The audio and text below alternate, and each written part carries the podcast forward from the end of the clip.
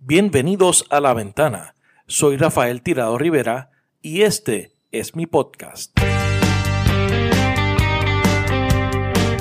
Trataremos de darle sentido a las noticias de la semana, hablaremos con datos y miraremos a Puerto Rico y el mundo desde una ventana diferente. Bienvenidos al episodio número 25 de La Ventana. Gracias a todos siempre por la sintonía. Esta semana hablamos con el licenciado Josué González y la licenciada Joana Pinet de la American Civil Liberties Union, la ACLU.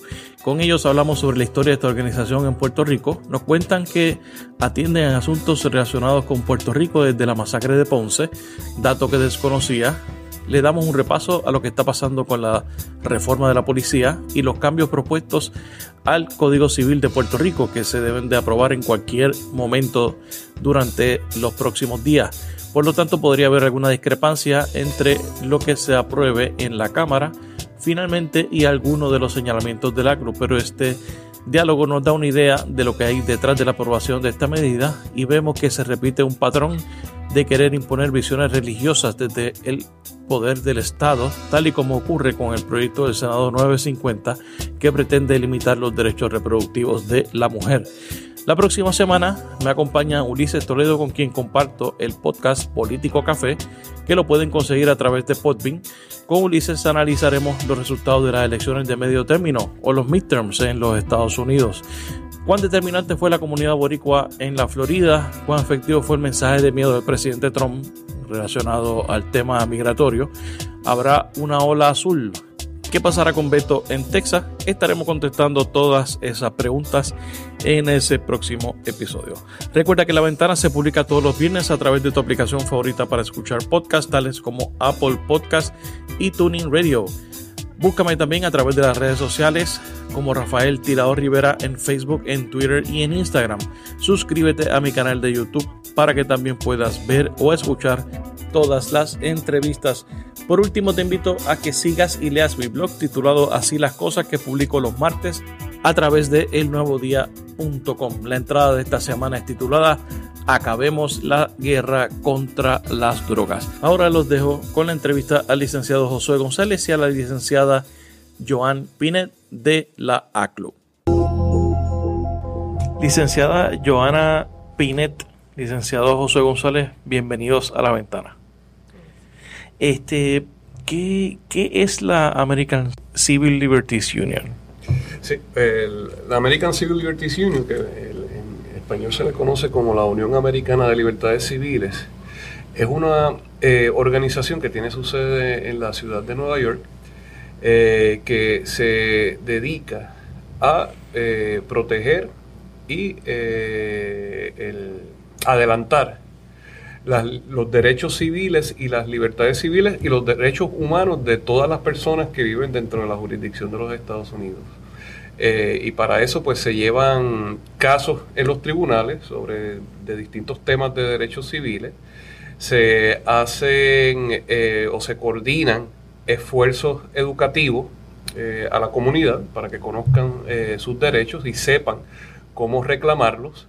Se hace trabajo investigativo sobre pues, si se, se, detecta verdad alguna algún patrón y práctica que va más allá de casos individuales que se puedan eh, documentar pues nosotros pues también nos encargamos de hacer eh, investigaciones a, esos efectos para promover una política pública que corrija esa alguna deficiencia en lo que tiene que ver con derechos humanos y civiles. Y además de eso, pues hacemos acercamientos a, la legislatura mediante trabajo de cabildeo o eh, eh, presentando ponencias sobre asuntos de interés de la ACLU o proyectos legislativos que toquen o de alguna manera impacten derechos de las personas. ¿Desde cuándo está la, la ACLU en Puerto Rico? En Puerto Rico la oficina se fundó en el año 2000. Ok pero lleva desde principios de siglo operando en, en, Estados Unidos. De hecho, la primera vez que la ACLU tuvo, eh, el, ¿verdad? Una, el, eh, hubo una, un impacto directo. Relevancia. Y relevancia en Puerto Rico fue en el 1937 con la masacre de Ponce. Ah, ¿de verdad? Sí, el, el, a raíz de, de esos eventos, el, eh, se convocó una una, una comisión para investigar, que se llamó la Comisión Hayes, para investigar los incidentes y evaluar los incidentes de represión contra un movimiento político, que en ese momento era el Partido Nacionalista, que estaba participando de, lo, de, eh, una manifestación que se había eh, coordinado con el con, las autoridades y que iba a ser pacífica y eh, con toda la intención de que fuera pacífica, pero culminó en una masacre y en esa en esa investigación se, se elaboró un informe que el que precisamente concluyó eso, que lo que hubo en, en, Ponce fue una masacre, lo que ocurrió en Ponce fue una masacre. Wow, mira qué interesante, yo no nunca hubiera relacionado la ACLU con la masacre de Ponce. Pues eso es, eh, ahí empezó la, una relación eh, estrecha con, con, Puerto Rico, pero la oficina como tal, desde donde estamos operando, pues se fundó en el año 2000. En el 2000 establecieron una presencia entonces permanente. Con una oficina, sí, pero anterior a eso, empezando con la masacre de Ponce, pues el, CIA eh, eh, se dieron esfuerzos colaborativos para eh, presentar casos en los tribunales. en los años 60 hubo, hubo un abogado criminalista. Eh, ay, ay, ay, ahora se me, se me escapa el nombre, creo que es de apellido Amadeo, eh, que, el, que pedía la, la, colaboración de la ACLU eh, o solicitaba la colaboración de la ACLU en lo que tenía que ver con eh, derechos de, de, personas imputadas de delito, para cosas de, pues, porque a la misma vez eran los años en que se estaba desarrollando en, en, en los tribunales federales doctrinas relacionadas a, ¿verdad? que expandían y, daban más protecciones eh, particularmente eh, a, los acusados de delito, lo que tiene que ver, pues, por ejemplo, las advertencias Miranda, lo que tiene que ver con los registros y allanamientos, pues eso se estaba, se estaba desarrollando, esos fueron los años en que se estaban desarrollando esa, esa jurisprudencia y, a través de ese abogado, pues también se, se, quiso eh, expandir aquí en Puerto Rico. Luego en los 90 pues hubo trabajos colaborativos en, en, relación con los pacientes de VIH eh, y el discrimen con los pacientes eh, eh, de SIDA y, o, personas con VIH, en que el director pues trabajó de cerca y la, y, la, compañera Nora Vargas. Y entonces a, partir del 2000 pues ya estamos funcionando como oficina y, pues y ahí pues el, el, resto es historia. Qué bien. Entonces, ¿desde cuándo ustedes trabajan en la, en la ACLU? ¿Desde cuándo están acá? Yo en, comencé a trabajar en, en septiembre del 2006. Ok. Yo comencé como estudiante de Derecho, haciendo trabajo voluntario en el 2013 y luego entonces ya como ah, abogada. Qué bien, o sea, que te has quedado aquí. aquí. qué bien. Eh, una de, de, de, los, de los temas, de las áreas que eh, sé que la ACLU estaba interviniendo, eh, eh, yo estuve, de hecho estuvo de invitada hace poco la María Marina Narváez de Kilómetro Cero, y sé que ustedes también, junto con la organización de, de ella, han estado trabajando el tema de la reforma de la policía, que ese es uno de los temas este, de, las cosas más importantes que están pasando en términos de derechos civiles y en términos de reformas como tal eh, en Puerto Rico. ¿Cuál es el estatus actual de, esa reforma? ¿Qué es lo que está pasando? ¿Qué es lo último que, que, está ocurriendo? ¿Y cuáles son las preocupaciones de ustedes? Bueno, en términos de la reforma de la policía, nosotros hemos estado trabajando bien de cerca, ¿verdad? Y eso, el, eh, eh, pues ha sido eh, eh, uno, de la, uno de los proyectos principales de, esta oficina. desde, la, desde la documentación, la denuncia y, provocar la implementación. Eh, y una vez se, se provoca la, implementación de la reforma, o sea, que se firme un acuerdo de reforma, en, que en gran medida pues se, se, se dio por los esfuerzos de denuncia de la ACLU, eh, nos hemos encargado de darle seguimiento. Eh, eh, y entonces, parte de ese seguimiento es, la,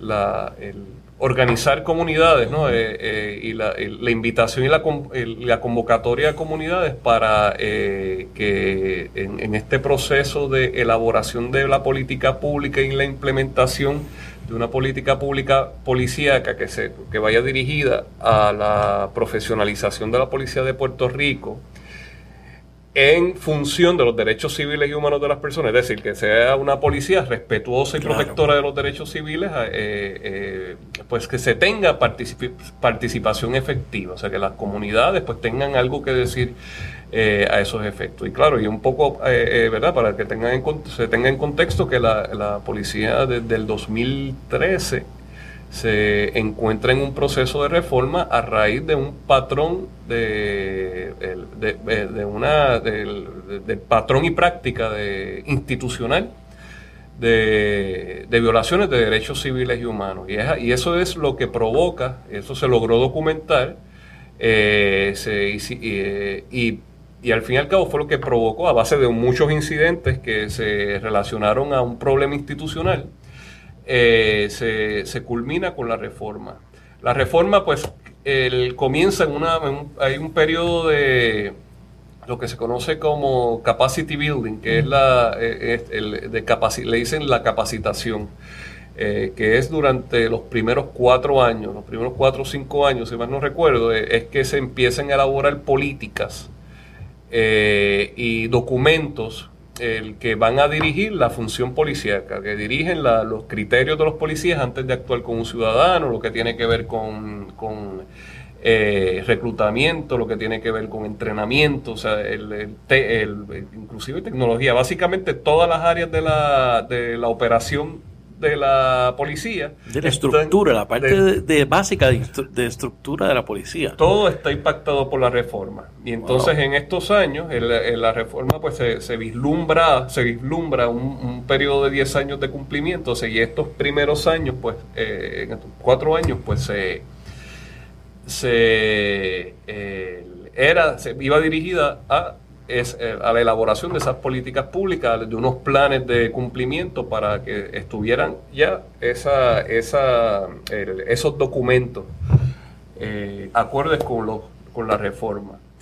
Ahora viene una etapa de cumplimiento para nosotros, bueno, eso es, el, por lo menos así es como es como la, la oficina del monitor de la policía lo, proyecta y, el mismo tribunal lo proyecta, que a partir de octubre pues empiece el cumplimiento. para nosotros todo el tiempo fue cumplimiento, todo el tiempo, y eso es algo que nosotros te, eh, hemos insistido, eh, eh, ¿verdad? en repetidas ocasiones, que el, independientemente del proceso de elaboración, de documentos y protocolos, la policía tiene que cumplir igual. Tiene que cumplir con los derechos civiles de la gente, ¿no? sí, tiene que eh, capacitarse, ¿no? No es cuestión de terminar este el proceso, un proceso, pero pues entonces vamos a seguir violando Exactamente, y de hecho es interesante eso que usted señala porque la constitución estaba primero que la reforma, o sea, con reforma... no hace falta... Tenían, tienen que cumplir con la constitución y lo que hace la reforma es facilitar eh, ese deber ¿no? y esas funciones que tienen, la, que tienen los policías de eh, garantizar la seguridad o, o, ¿verdad? ser profesionales de la seguridad pública en respeto de la Constitución y en respeto de los derechos de las personas, como está elaborado por la jurisprudencia y por la ley desde hace un montón de años. Claro. Así que, pero bueno, pero desde el punto de vista del monitor, pues ya terminaron esa etapa y ahora ellos están, eh, y esto contestando a tu pregunta, eh, la etapa que están es del cumplimiento de la es, es medir el cumplimiento de la reforma y se elaboraron uno, ellos han, estado elaborando unos instrumentos para a base de la información que le, que le provee a la policía, pues medir el, cuál ha sido el avance, ¿no? Y de ahí entonces el tribunal, pues eh, eh, tomar las medidas que sean necesarias, incluyendo imposición de sanciones o en una circunstancia extrema eh, que se nombre un síndico que se haga cargo del manejo del, del, manejo de la, de la, operación de la policía del día a día. Eh, si es que entonces ellos, eh, si se evidencia un incumplimiento, ¿verdad? sostenido. ¿Qué es lo que está pasando? ¿cuál es la, pregunta que, que, tú me haces es cuál es nuestra preocupación en cuanto a este tema? Pues mira, lo primero es que nosotros no hemos, a base de la experiencia de la ACLU, pues nosotros no somos parte de la reforma, o sea, nosotros no somos la parte demandada, eh, perdona, la parte demandante, ni estamos envueltos en las conversaciones, pero sí... Ustedes son amigos de la Corte. hemos sido, hemos comparecido como amigos de la Corte en, el, en un momento particular, que era cuando se estaba, el, cuando todavía eh, no se había firmado la, reforma y queríamos informarle al tribunal, queríamos ilustrar al tribunal cuáles eran nuestras preocupaciones y el tribunal nos permitió, o bueno, mejor dicho, el tribunal nos pidió, nos invitó a que participáramos como amigos de la Corte. Pero fuera de eso, nosotros no, tenemos eh, la, misma potestad que tuviera una de las partes en el litigio, en el sentido de pedir órdenes, de estar en las reuniones de, y, de, y de diseñar cuál va a ser la cuál van, a, cuál van a ser los procesos para garantizar el cumplimiento, excepto que sí, eh, por la información que nos llega a través de clientes, por nuestra participación en, eh, en eventos multitudinarios, que porque nosotros hemos, eh, hemos servido como observadores, por ejemplo, en los, en los últimos incidentes del primero de mayo del 2017 y del 2018, pues tenemos un montón de información que nos eh, que delata, ¿no? La, en qué estado pues está la reforma, ¿no? Eh, y entonces hay por el y además de las querellas que hemos recibido hoy precisamente antes de venir pues estaba eh, trabajando en apoyo a una mujer trans una mujer transexual que no, el, que a nuestro juicio, pues la policía no, no hizo su trabajo eh, a la hora de tomar una querella, que eso es parte de lo que se supone que... Es de los problemas que originales, ¿no? Que, eso es uno de los problemas que, que, la, que la reforma eh, busca corregir que es que se que el, dentro de la policía de Puerto Rico a la hora de, intervenir con ciudadanos no el, se, se respete eh, la, la, la, identidad de género en este caso y que no hay una actitud de discrimen, no importa el grupo que sea. Pero nosotros hemos detectado, pues, esto, y esto es un ejemplo, que esa, que esa conducta y esa cultura de discrimen continúa. continúa. Lo mismo pasa con lo que tiene que ver con la, con el, el, el, la brutalidad policíaca, la violencia de la policía particularmente en contra de manifestantes, siendo eso uno de los eventos que provocó la reforma, que mayor preocupación eh, inspiró A, los funcionarios del Departamento de Justicia Federal para presentar la demanda de patrón y práctica, porque si tú te, si, te recordarás, en el 2010 hubo unos incidentes de, en, el Capitolio. hubo unos incidentes en el Sheraton, hubo unos incidentes de, en, el, en la Universidad de Puerto Rico, que, lo que reveló fue la, represión, o sea, que la policía en Puerto Rico se activa para reprimir manifestaciones y se activa con violencia. O sea, se, se, invoca la violencia policíaca para reprimir actividades protegidas por la Constitución y, es, y, y, lo que hemos visto es que eso continúa igual o peor.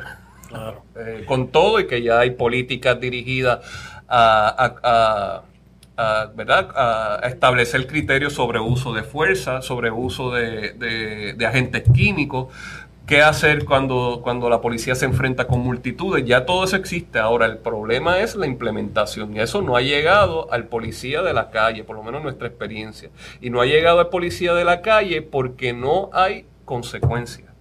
Todavía no, en lo que tiene que ver con la, con la supervisión, pues todo parece indicar que no, no los policías en la calle, los que tienen contactos con, la, con los, donde están esos puntos de contacto con los ciudadanos, pues, pues, creen que pueden hacer lo que les da la gana porque sienten que no les va a pasar nada. Es un problema cultural del ambiente de la cultura en la policía. Eso tiene que ver con años de, ausencia de años pues, de, ausencia de eh, herramientas de rendición de cuentas. O sea, nunca, ahora pues se, elaboraron en escrito, pero en la implementación pues no se ve, porque no es que esté no es que esté en un papel, es que esté en la mente de los policías, que se convierta esa, esa, ese deber de supervisión que incluye el, pedirle al policía explicaciones y que si no explica o que si, o si se detecta que ha, que ha actuado de manera incorrecta, pues que, que haya consecuencias, pues eso no, eso todavía no se ve. Lo otro que nos preocupa en esta etapa es que la, la, información para evaluar a la policía es generada por la misma policía. Okay. Ese es un problema. Porque si un ciudadano tiene un problema con un policía en la calle, pues tiene que ir a la misma policía, que es otro. De esto también hablamos eh, eh, con, con, con María. Tiene que ir a la misma policía a radicar una querella. O sea, e, eso no hace sentido. Exacto. La, persona este. Es las cabras eh, pues, velando la lechuga. Exacto. Entonces, eh, ¿verdad? El, primero que se enfrentan con mucha hostilidad. Eh, que todavía nosotros, pues lo hemos. todavía nos llega el relato sobre la manera en que los agentes de la policía tratan a las personas al momento de pedir un servicio, inclusive aunque seas víctima de delito, la manera en que la policía te trata, cuando uno le pide un servicio, sí, que, es como si uno fuera culpable de algo. Exactamente, lo que, aunque sea víctima. Aunque sea víctima de delito, desincentivan el que las personas pues eh, eh, acudan o confíen en la policía para que les resuelva un problema de seguridad. Y no te estoy hablando de derechos civiles, te estoy hablando de un problema de que si yo soy víctima de, eh, de robo o de carjacking o, de agresión y yo voy donde un policía a decirle, mire, yo necesito presentar una querella contra fulano, pues yo no tengo la certeza que me van a que me vayan a atender con profesionalidad. Eso todavía no se está dando y tenemos casos que, que así lo sostienen. Este, y entonces, el, el pues, la el, es en esos puntos de contacto que la policía, pues, se supone que haga unos informes, se supone que llene una, unas, ¿verdad? tiene unos requerimientos para llenar unos, unos formularios en que, por disposición de la reforma, tienen que dar una, una información básica. Pues, por ejemplo, el, caso que estábamos atendiendo hoy de una persona trans, pues tú tienes que, señalar, si yo soy un policía que recibe una querella, yo tengo que señalar si ese delito o si esa denuncia, ¿verdad? Porque no sabemos si es un delito, pero esa denuncia y ese, y ese relato que me trae esa persona está relacionado con un crimen de odio. ¿verdad? Con un crimen de odio es, eh, es, una, es, una, es un acto delictivo que está inspirado por una por un, por una, un prejuicio contra un grupo que, que usualmente eh, es, discriminado. En este caso pues la población LGBT pues yo lo tengo que marcar es una es una es un requerimiento de la reforma. Lo que pasa es que si el policía no entiende que tiene que tiene ese deber o no, o no lo o no lo toma en eh, no lo toma en serio o prevalece en sus propios prejuicios pues no lo lo va a ignorar claro y no hay manera de tú eh, asegurar que esa es la información que se va a eh, eventualmente evaluar para, para, saber si se está haciendo lo que se hace o no. Eso es lo primero. Lo segundo es que si, si el problema está en la, en la policía, en, esos puntos de contacto, pues el, el supervisor ni se diga. Porque el supervisor, por requerimientos de la reforma y por las políticas que se han evaluado, tiene que estar pendiente a la manera en que los policías reportan los incidentes.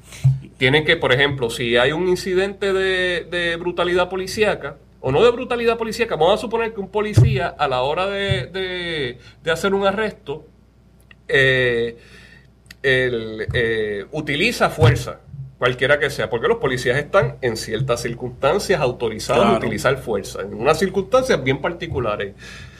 Pero mire, él quizás en ese momento no lo, no lo, va, no lo va a reportar. Y pasa por ficha. Y comete un arresto, si le metió un palo a este individuo o no, y si es justificado o no, pues mira, yo no lo, olvídate de eso, vamos a hacer un arresto y ya, y no lo tengo que, y no lo tengo que eh, reportar, a mi supervisor. Y si el supervisor no le interesa, a pesar de que la persona parece machucado o presenta, o presenta eh, una querella por, por, eh, por violencia policíaca, pues entonces ahí va a quedar el asunto. Y eso pues nos preocupa en esta etapa. Así que eh, yo creo que BASIC es el, en, en, una de las propuestas que nosotros tenemos, es que se elabore, que se cree uno, un instrumento independiente, una herramienta independiente de rendición de cuentas, el, ¿verdad? El, que viene, que hay varios modelos para eso, que es un grupo de ciudadanos independientes al gobierno, independientes a la policía, que se dediquen a evaluar estos actos que podrían ser, dependiendo del modelo que se, que se utilice, pueden ser eh, casos individuales o puede ser que sea una persona independiente evaluando a, la, a raíz de todos estos eventos individuales, lo que haga es una, el, ¿verdad? Un, eh, el, el, se enfoque en, en, un problema institucional para que se corrija, no necesariamente imponiendo sanciones, quizás ese proceso pues se podría quedar con la, dentro de la policía, claro pero que entonces eh, pues se pueda detectar de manera temprana deficiencias dentro de la policía para corregirlo. Yo creo que eso es importante que dentro del proceso de reforma, para que sea exitosa, eh, se debe de considerar. ¿Y existen modelos así en la actualidad? En todo el mundo. En todo el mundo. De ciudadanos fiscalizando, una fiscalizador. Puede ser un monitor, o sea, una, un, eh, existe un modelo que es una persona, como te mencioné, que lo que se dedica es a evaluar toda, toda esta información y detecta de, de, eh, ¿verdad? De, forma preventiva, pues puede detectar dónde hay unas fallas para corregirlas. Puede ser un comité que lo que al que se le dé, al que se le designe, al que se le, ¿verdad? Y, y se le delegue la función de investigar casos individuales de brutalidad policíaca y a raíz de esos casos pues levantar una información y una data estadística que también sirva para detectar este eh, el, problema sistémico. O sea, hay, hay maneras, pero yo creo que como está la reforma en este momento y a, y, a la luz de, lo, de la cultura de violencia que y, bueno y la falta de interés de parte del gobierno en que se cumpla pues eh, me parece que, hay mucho riesgo de que, no, de que no sea efectiva y que no sea duradera. Quizás durante el tiempo que esté el, monitor, porque no va, él no va a estar para siempre, ¿no? y, la, y la reforma no está diseñada para que sea... Eh, para, que el gobierno federal intervenga para Todo el tiempo para siempre, exacto. Es para establecer el, una política pública y cuando se entienda que, que esa política es sostenida y pueda, y pueda correr sola, pues entonces ahí se van.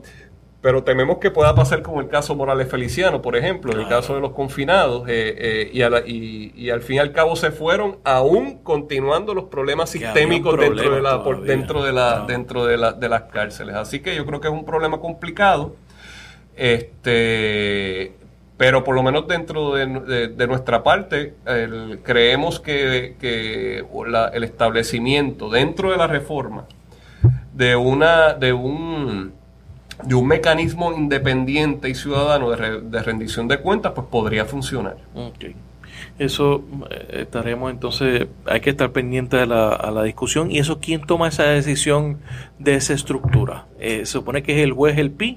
Que ordene al gobierno de Puerto Rico establecer esa estructura o es la legislatura que lo debería de hacer? Yo supongo que... Bueno, eso ese es el gran reto, ¿no? el, podría ser, podría ser el, problema con que sea a través de la reforma, del caso de la reforma, es que las partes estén de acuerdo.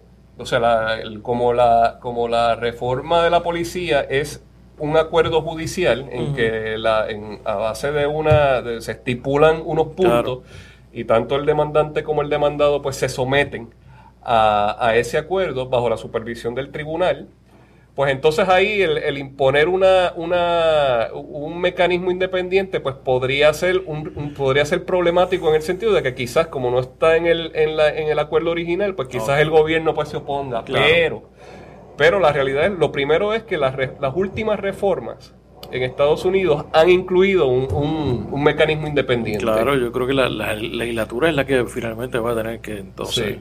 Y lo otro es que el juez, por su, o sea, por su misma autoridad, y esto lo vemos los que litigamos casos, eh, lo, vemos todo, lo vemos todo el tiempo, los jueces, pues, eh, aunque no aunque no tienen, ¿verdad? No, no te pueden obligar a que tú estés de acuerdo con con, con, algún aspecto de un de verdad de, para tú someterte voluntariamente pero sí pueden ejercer presión. Te puede persuadir. Te puede persuadir yo creo que en ese sentido y yo creo que eso se puede hacer.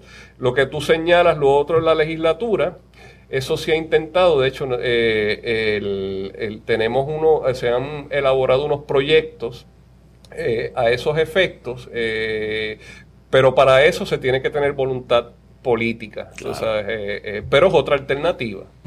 Así que, eh, y como te decía, así que en nuestra función en este momento es eh, provocar de alguna manera con cabildeo o ejerciendo presión que se dé el, que, se, que se adopte ese mecanismo y yo creo que se puede hacer mientras tanto lo que hemos estado haciendo es que como no tenemos ese poder, no somos parte de la reforma y no tenemos, ¿verdad? No podemos obligar a la policía a que adopte eh, alguno de estos mecanismos, pero sí podemos organizar a la gente a para, que, para eso. Eh, eh, pues, por ejemplo, a través de Grucorpo, que eso es una, de la, una organización, o no una organización, un esfuerzo comunitario en que varias personas y organizaciones pues, interesadas en la policía pues nos hemos, nos hemos reunido para el, garantizar el, cumplimiento de la reforma, pues creemos que una manera de,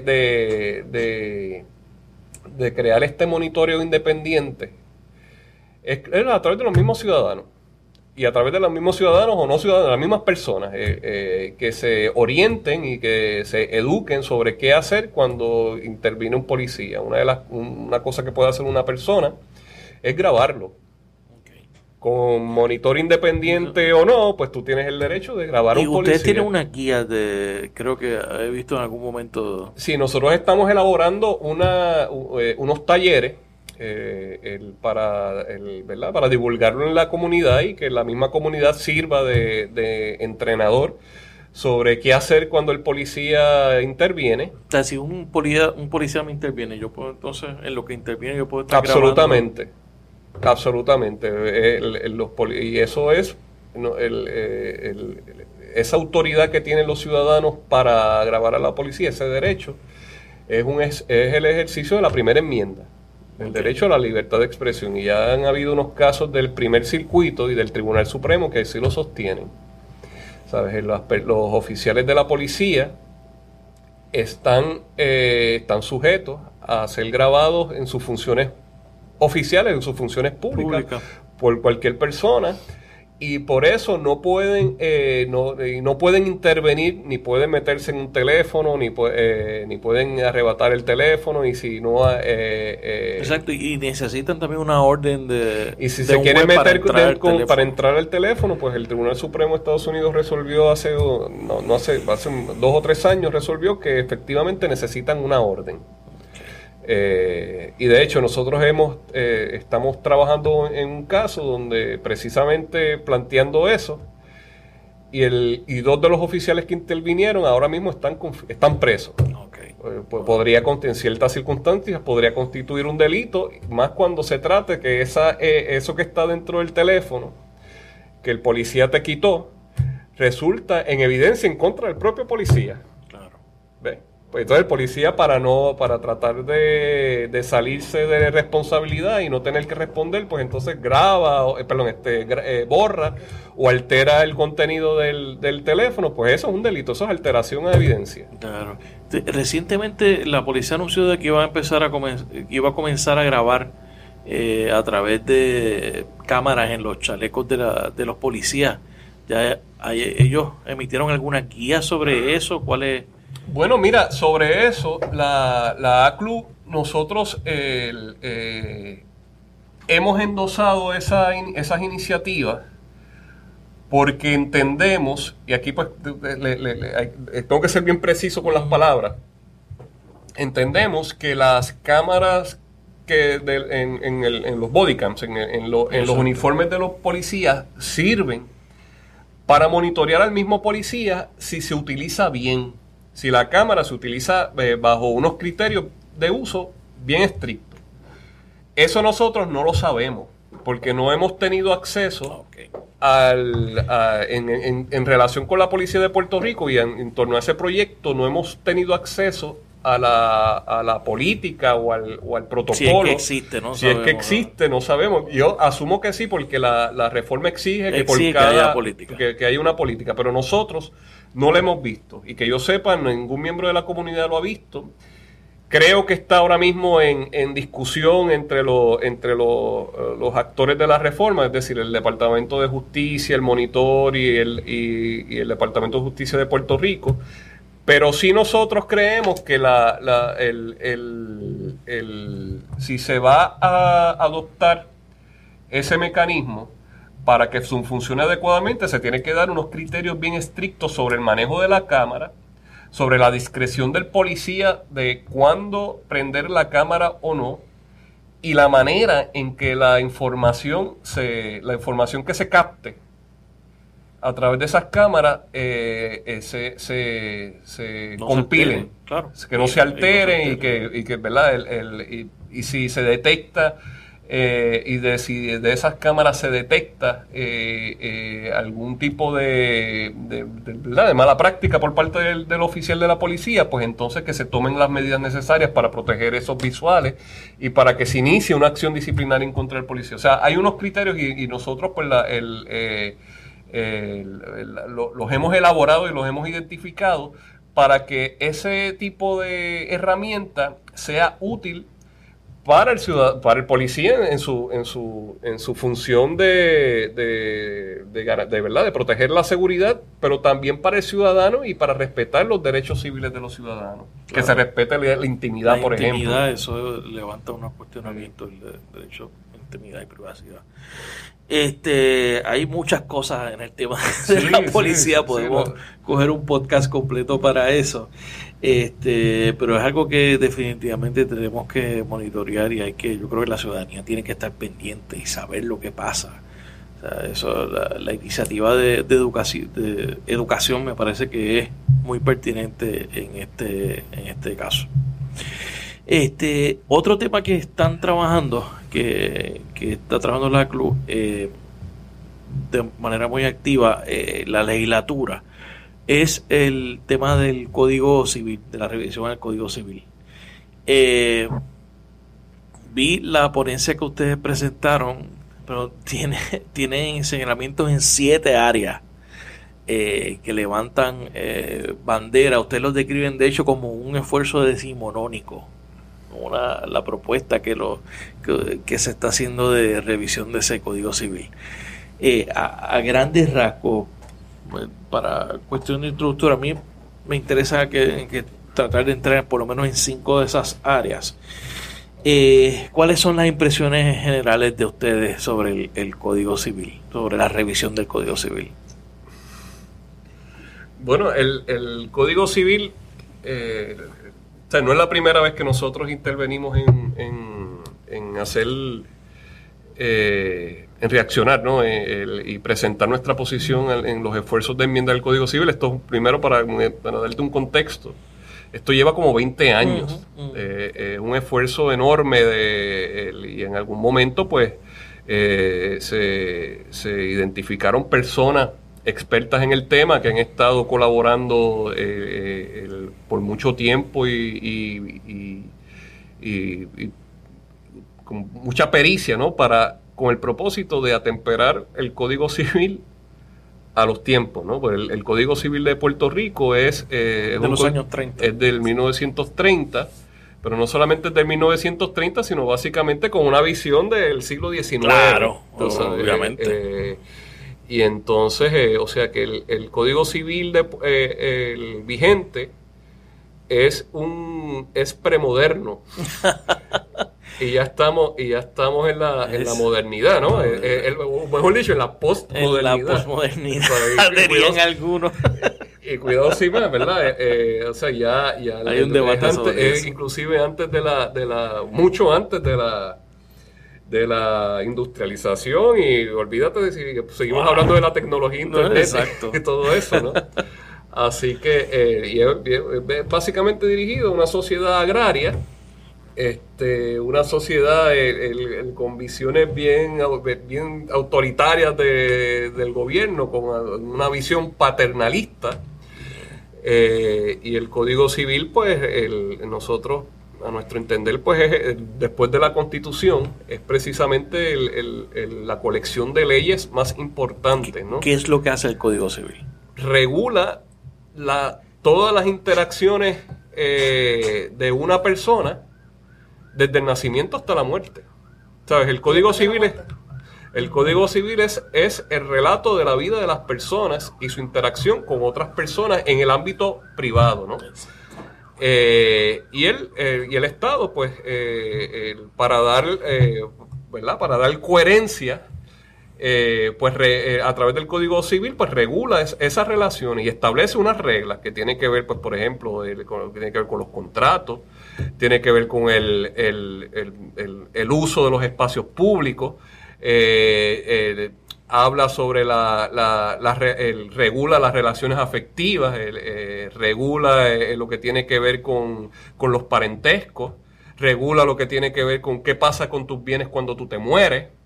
Eh, eh, así que eh, ciertamente es un cuerpo de ley bien complicado en el sentido de que a través de, esa, de esas disposiciones que son generales, pues pretende regular prácticamente cualquier eh, transacción humana, ¿no? En la vida de las personas, desde eh, que nace hasta que muere, lo que va a pasar si un menor de edad pues contrata, eh, qué pasa si, si, qué pasa con mis bienes cuando yo me caso, qué pasa con la china si cae en la otra finca.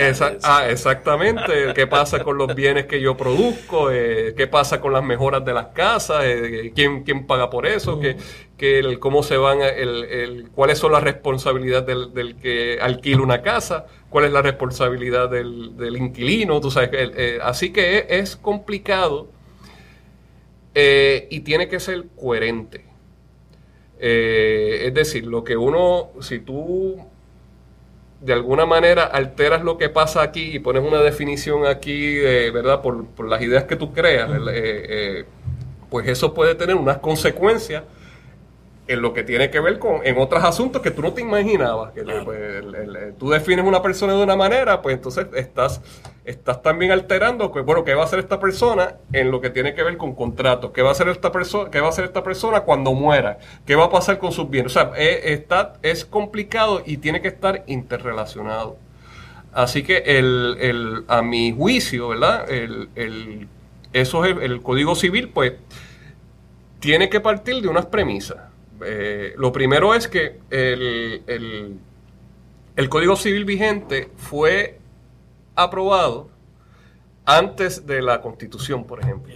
Antes de la Carta de Derecho. Pues yo creo que ahora es una oportunidad para atemperar el Código Civil a la Constitución. Con la magnífica Carta de Derecho que Con la magnífica Carta de Derecho que ya, bueno, eh, tiene su... Bueno, vamos a... Vamos a el, el, el, tiene su... Hay que también adelantarla. No, claro, que yo, que yo creo que hay que revisarla. Hay que revisarla. hay eh, eh, alguna gente que dice que esa Constitución no se debe tocar, que es la más avanzada del el hemisferio, pues era la más avanzada hace 20 años, yo creo. Por eso, yo creo que pues, ciertamente ya hay, hay que... ¿Verdad? Pero, nada, para eso están también los tribunales, para también ajustarla a los tiempos y prever hacia dónde se dirigen los derechos civiles. Pero yo creo que esto es una oportunidad para eso. Eh, y, para, y a la misma vez, pues, a través de la experiencia humana, desde el siglo XIX hasta el siglo XXI, pues uno poder detectar hacia dónde se dirigen las relaciones humanas. Pues, por ejemplo, en el reconocimiento de los derechos de la comunidad LGBT el, que se le reconozca el derecho a la intimidad. Pues entonces aquí está lo que, está reconocido por la Constitución. Lo que tiene que ver con sus relaciones afectivas. Eh, eh, porque si entonces lo que, lo que va a pasar es que si tú no reconoces, y te estoy dando un ejemplo nada más, que es el primero que se me ocurre, si tú no reconoces o atiendes hacia dónde van las relaciones humanas, pues lo que tú vas a hacer es, es un código civil que es impertinente. Y vas a crear más litigio porque el Código Civil va a decir, va a ignorar esas relaciones humanas o esas interacciones entre las personas, las ignora, pues entonces, eh, y no hay nadie que las regule, pues entonces vas a tener más litigio. Y, el código, y tú no vas a ir al Código Civil para que te dirija sobre cómo atender esas situaciones. Pues, pues, es un código civil que no, que no te va a servir para nada si no atiendes eso. O bueno, al menos que haya una agenda de que sea precisamente eso, que no exista ese tipo de protección. Bueno, pues eh, esa, esa visión, eso es lo que yo creo que están tratando de hacer. Ese es el punto, ¿sabes? El código y, y ahí voy al principio. El código civil tiene que partir de unas premisas. Como te decía, una de las premisas es que en el 1930 todavía no teníamos la Carta de Derecho vigente la que, la que opera actualmente en Puerto Rico, pero ya la tenemos, pues vamos a revisarla. Pues entonces, el, el eh, eh, si, tú no, si tú partes de, la de, premisas equivocadas, pues no te va, o sea, no, te va a servir para nada. Eh, lo que vas a crear son más litigios y lo que vas a hacer es, y es un código civil, un intento de revisión del código civil para atender una, las, la, las pretensiones de un grupo en particular. Y una de, las una de, Ah, Exactamente. y una de las y una de las premisas que debe informar el Código Civil es precisamente eso, que vivimos en una sociedad pluralista. Y eso es lo que debería de abrazar. Perdón. Eso es lo que debería de abrazar, ¿no? Por eso que en, en el reconocimiento y así lo dice la Constitución en su en su en, en el en, en- en su- el- ¿cómo es que le dice ahí? El, El preámbulo. el preámbulo eh, una ciudad eh, que vivimos en una en una sociedad de que viven muchas personas con muchas ideas que vi- con el, eh, que, que es diversa que se ha reconocido la diversidad pues entonces vamos a hacer un código civil que sea útil para atender las interacciones dentro de esa diversidad pues, ¿qué es lo que pasa con la propuesta del Código Civil? Que, a nuestro juicio, el, eh, para mí, y nosotros pues lo, lo analizamos desde un punto de vista eh, eh, particular dirigido a los derechos civiles. O sea, la- Claro. hay otras áreas, pues, lo que tiene que ver con hipotecas o lo que tiene Claro. que ver con, ¿verdad? Con esta, el- el- el- el- los detalles de un contrato, lo que sea, pues eso pues nosotros no lo atendemos porque eso, hay otra gente que sí lo atiende. Pero en lo que tiene que ver con derechos civiles, yo creo que eh, va dirigido a atender la visión de un grupo religioso particular, de, el- de- de un- de un- del- o, de un, o de un sector, no de todo el sector religioso, pero de un sector religioso Que particular. está imponiendo una visión religiosa a través de la, del poder del Estado. a través de que para que sea Ah, para que sea para que sea aplicable a todo el mundo sabiendo que la que no te va eh, que la gente no le va la gente va a seguir haciendo lo que hace Claro, eso, eso es, este, digo, eh, el talibán se, se ocupaba de, la, de que la gente literalmente no siguiera haciendo lo que estaba haciendo, ¿verdad? Los, los tiraban de edificios a la gente que... eh, Exacto. Eso le cortan las manos. bueno esperemos que, que no, es que no- esperemos no que no lleguemos a eso verdad Y- pero hay que estar, eh, tenemos que pero ahora yo tengo que decir hay que hay que estar vigilante Claro, porque, Porque hay eso como son los primeros pasos, pero la realidad es que ahora mismo, pues el, eh, el- el- el- la constitución va sobre la sobre, sobre el código civil y la gente eh, va, eh, eh, va a ejercer sus derechos constitucionales a la intimidad. Va a ejercer sus derechos constitucionales el de, de- ser dueños de su, y tomar decisiones sobre su cuerpo, independientemente de lo que diga el código civil. Pero entonces no, no- lo obliga entonces a irse por lo bajo, otra vez la- el tema de la desigualdad, el discrimen. Bueno, es por eso yo entiendo que el Código Civil no debe ser una herramienta para discriminar. Creo que el, el- no debe ser una herramienta para discriminar. Al contrario, el Código Civil lo que debe es, debe servir a la, al- el- el- el- debe ser pertinente a, la- a- a las relaciones y las transacciones de las personas. Vamos, vamos a ver este una alguna de las áreas eh, en términos de separación de poderes, eh, que es la- el primer tema que ustedes tocan en la ponencia. Ahí como que tratan de pasar una bola rápida. Sí, eh, conforme a lo que estaba diciendo el licenciado también, pues obviamente uno de los planteamientos que nosotros hemos hecho es que pues si, se ten- si tenemos esta oportunidad ahora, ¿verdad?, de poder incluir estos derechos, de hacerlo pertinente para la sociedad donde, vi- donde vivimos ahora mismo, pues vamos a aprovechar esta oportunidad. ¿Qué pasa? Hemos visto, nosotros estuvimos en, en las vistas, en donde este mismo planteamiento se ha traído, ¿verdad? Porque quizás no se incluye cierto lenguaje, teniendo la oportunidad ahora de poderlo incluir. Y lo que, lo que ha mencionado en varias ocasiones la misma comisión es que pues, no es necesario incluir este lenguaje ahora mismo porque hay jurisprudencia que ya lo ha decidido. Así que como es jurisprudencia, pues no es necesario incluirlo. Pero ¿qué pasa? Esto también se tiene que ver en el ambiente ahora mismo, ¿verdad? Donde estamos y, la, la, cómo están compuestas las cortes ahora mismo, especialmente la corte en Estados Unidos. Pero cuando entonces también vamos al mismo articulado del código propuesto, vemos en el artículo 2 que están cambiando cómo es que se ve la jurisprudencia. El código eh, actual pues habla la- de la jurisprudencia como una fuente del derecho, mientras que en el propuesto se habla que va a tener que ser de modo reiterado. O sea que si el Tribunal Supremo decide eh, que el blanco es rojo tres veces, Lo que pasa es que no sabemos ni cuántas entonces veces. exacto. Porque de modo eso- reiterado, De modo ¿cuántas veces? reiterado, Sí. eso, eso ¿tiene algún sentido este jurídico o legal? Entendemos que, que hay otras, ¿verdad? En España eh, hay un, un, artículo parecido, pero realmente ese no ha sido la... Pero no es la, realidad. no es nuestra realidad jurídica en Puerto Rico, así que no necesitamos que nos tengan, la que el tribunal tenga que reiterar eso cuántas veces. Además de que se, ¿verdad? se conoce lo difícil que es llevar un caso que se decida por una Corte Suprema. O sea, no todos los casos de alguna violación ¿verdad? a derechos va a llegar a la Corte Suprema. Así que vamos a necesitar que aparezca un caso es, es, peligroso, eh, eh, yo me parece a mí esa, esa, este, esa, esa, esa frasecita que le, que le pusieron en, en, ese artículo.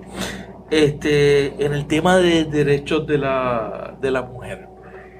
Pues ahí hay mucho. Ahí hay mucho. hay mucho. Este, definitivamente todavía vemos que la mujer se sigue viendo como eh, una propiedad obviamente habían incluido artículos en donde una mujer embarazada, eh, por cualquier parte interesada, o sea, no sé, no solamente de su pareja o su cónyuge o cualquier parte interesada, o sea, que no sé. un tío por aquí. Eh, podría solicitar la incapacidad eh, parcial ante un tribunal si entendía, si esta persona, esta parte interesada, entendía que se estaba poniendo en peligro la vida del naciturus que eso es otra definición eh, bien eh, problemática que encontramos y hemos señalado, no solamente nosotros, sino muchos grupos, incluyendo médicos, incluyendo eh, grupos de mujeres, porque esa definición que han tomado en el artículo sobre, ¿verdad?, quién se considera persona, es bien problemática porque se le está dando unos derechos o cualquier derecho que le es favorable. O sea, tampoco identifica cuáles son estos derechos. Cualquier derecho que le es favorable al concebido. Pero el concebido, todo, no, o sea, ¿quién es el concebido? O sea, ¿en qué momento está concebido? O sea, esto sería... Eso, ¿Cómo quién va a determinar que ya hay, ¿verdad? Que hay una concepción, ¿verdad? Que es un término religioso que también hemos... es un término religioso, ellos de hecho aprobaron el Día del Concebido. También. Todo esto se tiene que ver, ¿verdad? En el contexto. En, la, en, la, en las prácticas del Estado.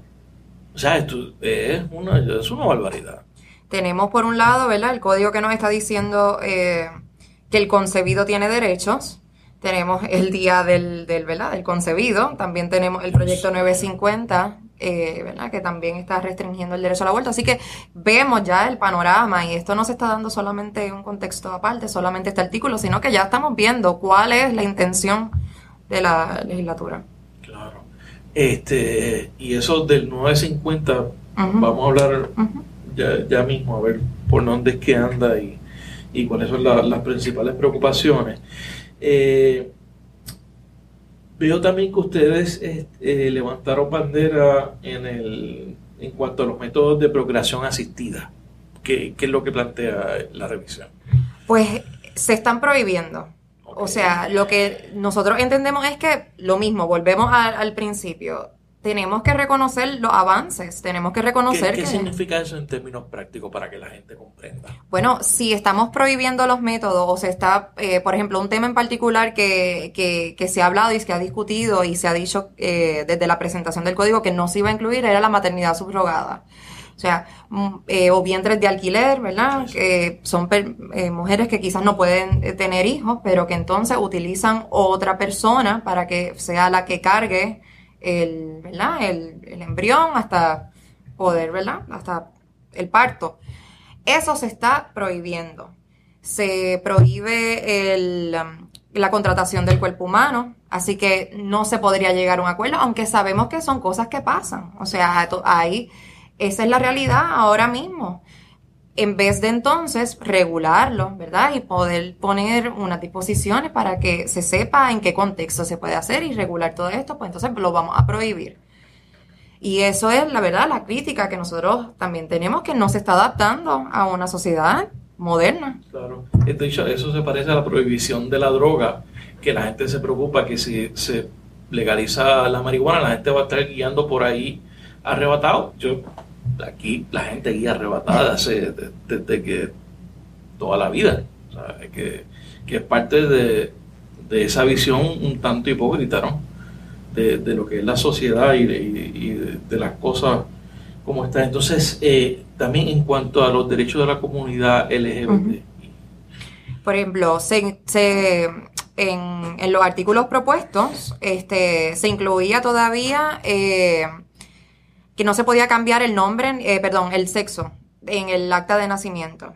Cuando ya hay un caso que establece que sí se puede cambiar, que hay unas órdenes, o sea, que, que, se, que tuvimos allí, nosotros y otros grupos que estuvieron, tuvieron que, tuvimos que llevar esta orden que bajó, estas instrucciones de que mira, ya esto ya esto se resolvió y todavía ustedes están eh, diciendo que no se podía cambiar el sexo. Este, otra de la, otra de las preocupaciones, ¿verdad? Es, eh, en cuanto a la adopción. Todavía, aunque el matrimonio entre parejas del mismo sexo está reconocido por jurisprudencia, ¿verdad? Todavía incluyen entonces entre las personas eh, casadas que quieran adoptar, pues que no podían, un, niño adoptado no puede tener dos madres o dos padres. Así que también va en contra de la, de la jurisprudencia. Entonces, en términos de los derechos de la privacidad e información médica. Ahí eh, nuestra preocupación fue el, requisito ahora también que se incluye para contraer el matrimonio, la prueba de VIH. No era no es una prueba que se requiera actualmente, o sea, hay unas pruebas de, de transmisión sexual que sí hay un reglamento, si no me equivoco, del Departamento de Salud. Eh, pero eso no se estaba incluyendo, no se incluye, ¿verdad? Pues porque hay una, ya hay una legislación eh, al respecto, pues porque eh, una, son personas que han sido, ¿verdad? Por esa condición discriminadas. Así que ellos intentan ahora incluirlo en el código. Así que entendemos que puede ir también en contra de la ley IPA y se han hecho señalamientos al respecto. De esa información, este, o sea, y la, y la gente sabe el pésimo manejo de información que tiene el gobierno. O sea, ¿qué van a hacer con esa información?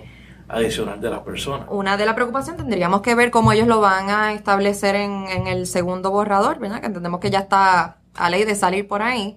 Pero una de las cosas que se conversó en esas mismas vistas fue cómo se iba a manejar ese, ese documento de laboratorio, ¿verdad? ¿A quién es que se le va a entregar ese documento? ¿Al registro demográfico? ¿A quién es que, cómo es que se va, a quién tú le tienes que notificar si saliste positivo o negativo? O sea, eh, y, eso suena como, como a los estigmas de los años 80 en contra de, de las personas con VIH. Eh, el Código Civil más el PDLC 950. O sea, que, es, a todas luces, es un proyecto para establecer trabas a los derechos reproductivos de la mujer. ¿Qué, nos, dicen estas ofensivas, esta, estas dos cosas? Pues realmente nosotros vemos estos dos proyectos como proyectos hermanos. O sea, son están por la, por la misma línea. Eh, aunque obviamente en el código no van a establecer unas prohibiciones, unas restricciones tan graves como las que tiene el 950, ¿verdad? o tan obvias. El 950 criminaliza básicamente la relación entre el médico y el paciente, la paciente. Sí, realmente el 950 es un proyecto que está criminalizando, como muy bien tú dices, el aborto. O sea, estamos, ahí están eh, hay delitos que conllevan hasta 15 años de delitos graves, o sea, 15 años de cárcel para un médico que realice unos abortos en ciertas circunstancias. O sea, estamos criminalizándolo y lo estamos haciendo completamente eh, inseguro. El proyecto tiene de título La ley para la... Perdóname la ley para la protección de la mujer y la preservación de la vida. Realmente ahí no hay, incluye nada que proteja a la mujer. La pone en riesgo. Se sabe, ¿verdad? Y, esto se ha estudiado. Mientras más sea más ilegal el aborto, más muertes de mujeres van a haber, porque el aborto no va a dejar de existir. La mujer que necesita un aborto por alguna condición médica, porque es la decisión que ha tomado, lo va a buscar Así que lo que nosotros tenemos que ver es que el aborto sea legal, que sea seguro. Y este proyecto parte realmente de concepciones de que el aborto es algo inseguro, que es realizado por personas que no están licenciados, que no son médicos, que se realizan. claro. todas las clínicas de aborto tienen que pasar por un por unas regulaciones y unos, ¿verdad? unos estándares que hay un propio reglamento también del Departamento de Salud que establece, o sea, reglamentos federales, o sea, hay unas regulaciones. Y, esto es, eh, ¿ustedes creen que estos son eh, grupos conservadores eh, o de fundamentalistas religiosos empujando su agenda? Yo, definitivamente. lo único que tenemos que hacer es ver quién propone el proyecto. Es la senadora que abiertamente ha dicho que es la primera senadora pastora. Apóstol. Apóstol, ¿verdad? La apóstol. Y que en todo momento ha expresado que para ella, o sea, su postura de que esto es matar una vida.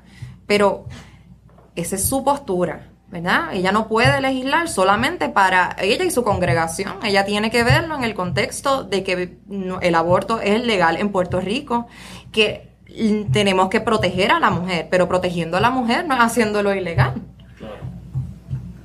Entonces, ¿qué, les dice esto del ambiente en Puerto Rico? Porque la, eh, yo sé que la, la ACLU a nivel nacional, eh, yo escuché una, una entrevista con, con, el presidente, el director ejecutivo presidente de, eh, nacional, el, puesto.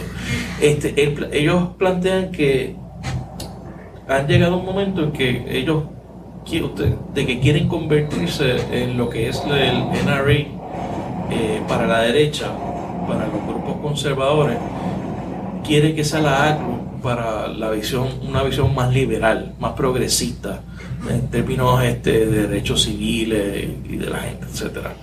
¿Cómo, cómo, cómo ustedes, eh, cómo eso encaja con en la visión de ustedes en Puerto Rico? Este? Bueno, sí, el, el la, nosotros el, todos estos esfuerzos, como tú has notado, pues hemos, eh, hemos estado más enfocados en lo que tiene que ver con políticas públicas. Exacto.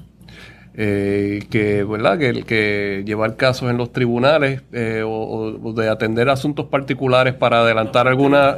hemos, hemos estado, sí, y creemos que la, el, el activismo es el, el, es importante, ¿no? Eh, eh, el, que las personas eh, asuman una, una posición de, de participación y que se interesen y que se sientan afectados por todo lo que está pasando.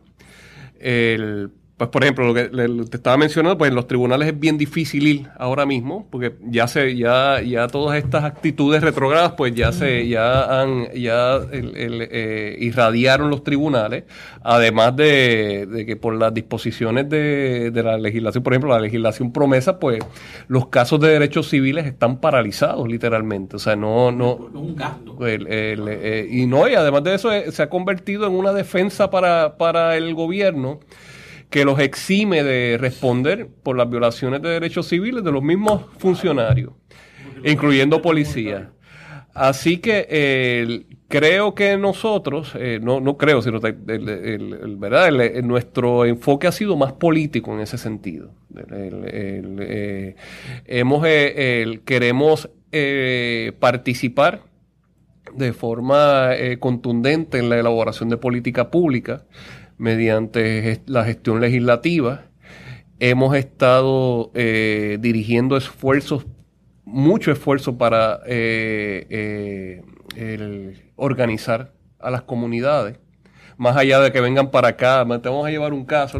Creo que la, manera de trabajar, en este, en este momento en que estamos, la organización comunitaria es, un esfuerzo importante. Ustedes no tienen la visión de endosar candidatos en su momento nosotros no, eh, no, nosotros somos una, nosotros somos una organización eh, eh, no partidista y eso pues lo evitamos. Ahora sí, hemos, hemos, hecho, hemos hecho señalamientos a candidatos. El último ejemplo fue el, del Tribunal Supremo. El, candidato al Tribunal Supremo de Estados Unidos, acaba, ¿no? Hubo una, una, una, expresión de la ACLU pues, eh, eh, eh, rechazando esa, por, por, razones, ¿verdad? Que por razones que son evidentes. Pero tiene que, si va a ser el NRA, van a tener que empezar a entrar en la arena política. Sí, y entonces en otras ocasiones nosotros hace algunos años en estas elecciones, no en las, me parece que fueron las anteriores, hicimos una, hicimos una evaluación de lo, de lo eh, de los legisladores sobre sus actitudes en, relación con, el, con propuestas de derechos civiles o, su posición en cuanto a la protección de los derechos civiles y, las libertades civiles de las personas y les dimos nota. la mayoría se colgó, pero asimismo lo hemos, lo, hemos denunciado, o sea, tampoco es que nos hemos quedado callados. esto es parte, todo esto es parte de una ofensiva que viene del mismo sitio. La, misma nominación del juez Cámara son los mismos intereses que están empujando en la Cámara el, Código Civil y son los mismos intereses que están empujando también el, el PDLC 950. Por eso, así que aquí hay como que una, hay unas reglas del juego que son nuevas y nosotros pues tenemos unas estrategias nuevas también, así que, el, eh, pero seguimos, esa es la actitud, seguimos. bueno, licenciada Joana Pinet, eh, licenciado Josué González, gracias por estar en la ventana. Gracias, a usted. Gracias por escuchar este episodio de La Ventana. Sígueme en las redes sociales, búscame como Rafael Tirado Rivera en Facebook, en Twitter, en Instagram. La Ventana es una producción de Change Lab Media para Rafael Tirado Rivera. Hasta la próxima.